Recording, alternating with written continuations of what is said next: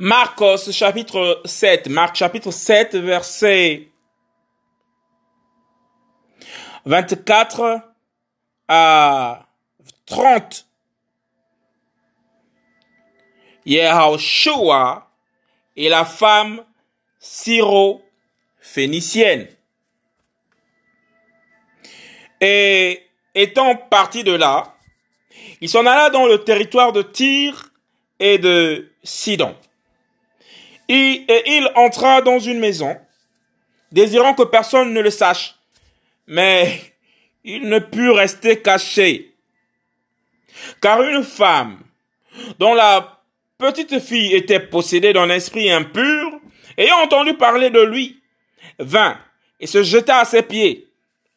Or, cette femme était grecque, syro-phénicienne d'origine. Elle le supplia de chasser le démon hors de sa fille.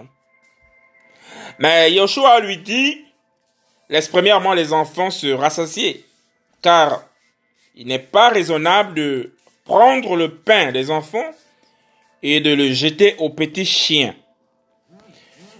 Mais elle répondit et lui dit, oui Seigneur, car même les petits chiens mangent sous la table les miettes des petits-enfants.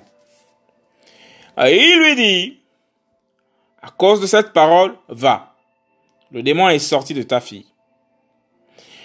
Et s'en étant allé dans sa maison, elle trouva le démon sorti et sa fille couchait sur le lit.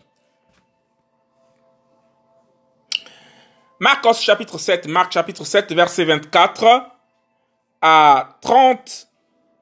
Yehoshua et la femme syro-phénicienne.